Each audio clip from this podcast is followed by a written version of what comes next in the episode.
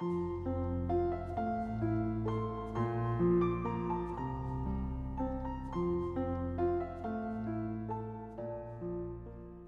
家好，欢迎关注金牌公考每热点分享。今天的热点来自华声在线曹灿辉的文章：学生自备 iPad 如何补短？近日，丹凤中学在给高一新生发放的入学须知里称，出于教学需求，要求学生开学时自备 iPad 一台，这引发了家长的争议。对于学校要求学生自备 iPad 一事，有家长认为 iPad 能提高学习效率，应该支持；也有家长认为孩子自制力差，难免会用 iPad 玩网络游戏，影响学习。另外，iPad 价格不菲，也会给贫困学生家庭增加经济负担，表示反对。学生自备 iPad 有争议实属正常，不过对学生自备 iPad 不应一味拍砖，因噎废食。信息化和智能化课堂将是未来的一个发展方向。如果一个中小学生缺乏信息应用水平，则是一种能力欠缺。iPad 进课堂是智慧校园的组成部分，会是大势所趋。中小学生拥有 iPad，能方便其从网络提取优质教育资源，让课堂生动新鲜，增进与老师同学的相互交流，激发自己学习兴趣，增进学习效果。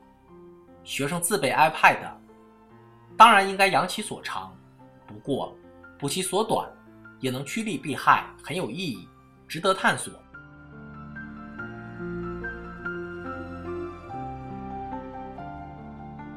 一是老师要对学生进行引导教育，帮助学生正确利用 iPad 学习；二是管理人员要通过技术手段限制，让学生少用 iPad 玩游戏，不沉迷。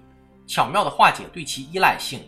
三是，在义务教育阶段，如果 iPad 进课堂是政府要求的行为，那就应该政府为每个学生提供相应设备；如果是学校行为，则应学校提供。至少学校要对一些经济困难家庭进行较多经济辅助，因为这是教育公平的基本要求。当然，教育和学习的主体永远都是人。有了 iPad 这种先进的学习设备。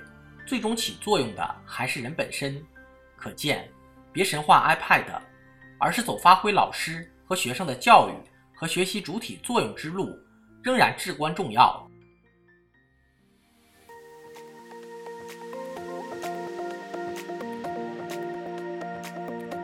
好消息，我们刚刚完成了公众号的再次升级，升级后的内容也将更加全面。现在有面试免费课程和面试真题。我们也会逐渐包含行测、申论、遴选等内容，是大家备考学习的有效助手。请您关注我们的公众号“金牌公考”，我们将把最优质的服务、最耐心的讲解奉献给大家。公考路上你不孤单，金牌公考带你上岸。